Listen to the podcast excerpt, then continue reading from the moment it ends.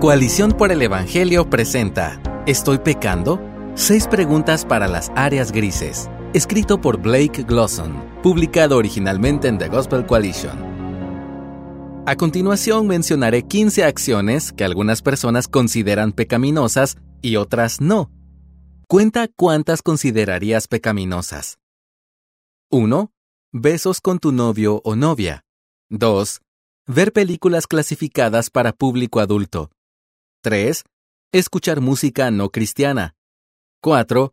Consumir alcohol. 5. Decir malas palabras. 6. Tatuarse. 7. Asistir a un evento de Halloween. 8. Usar las redes sociales. 9. Darte un atracón de Netflix. 10. Conducir unos cuantos kilómetros por hora por encima del límite de velocidad. 11 Faltar a la iglesia un domingo para asistir a un evento deportivo. 12. Enviar a los hijos a la escuela pública. 13.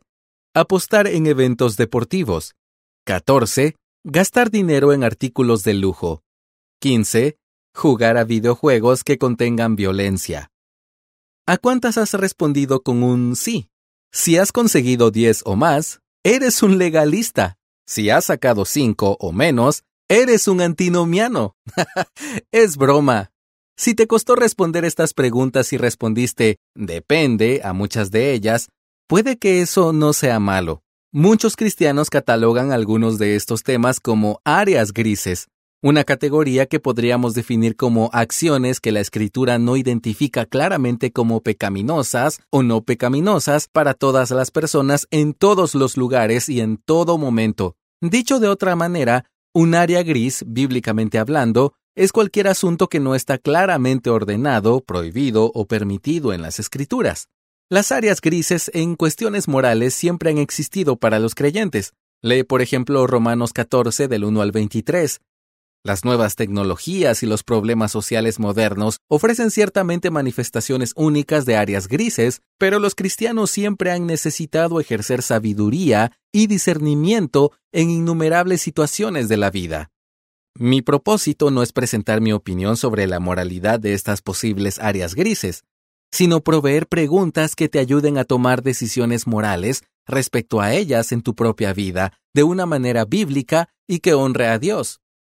Cuando no estés seguro de si una determinada acción es pecaminosa, hazte estas preguntas antes de proceder. Número 1.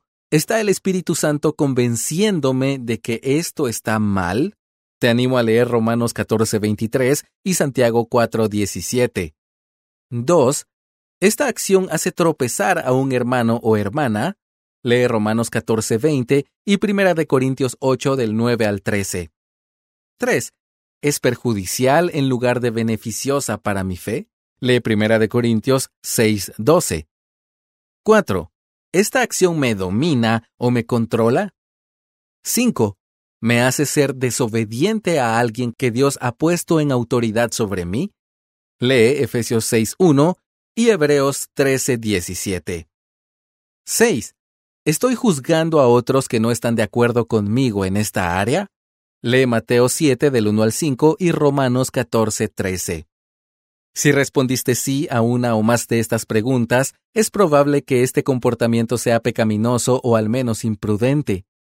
Por supuesto, esta no es una lista exhaustiva de todo lo que la Biblia dice sobre las áreas grises y hay innumerables advertencias que podríamos añadir. Por ejemplo, cómo distinguir la diferencia entre la convicción guiada por el Espíritu o una culpa legalista o cómo responder a la autoridad abusiva.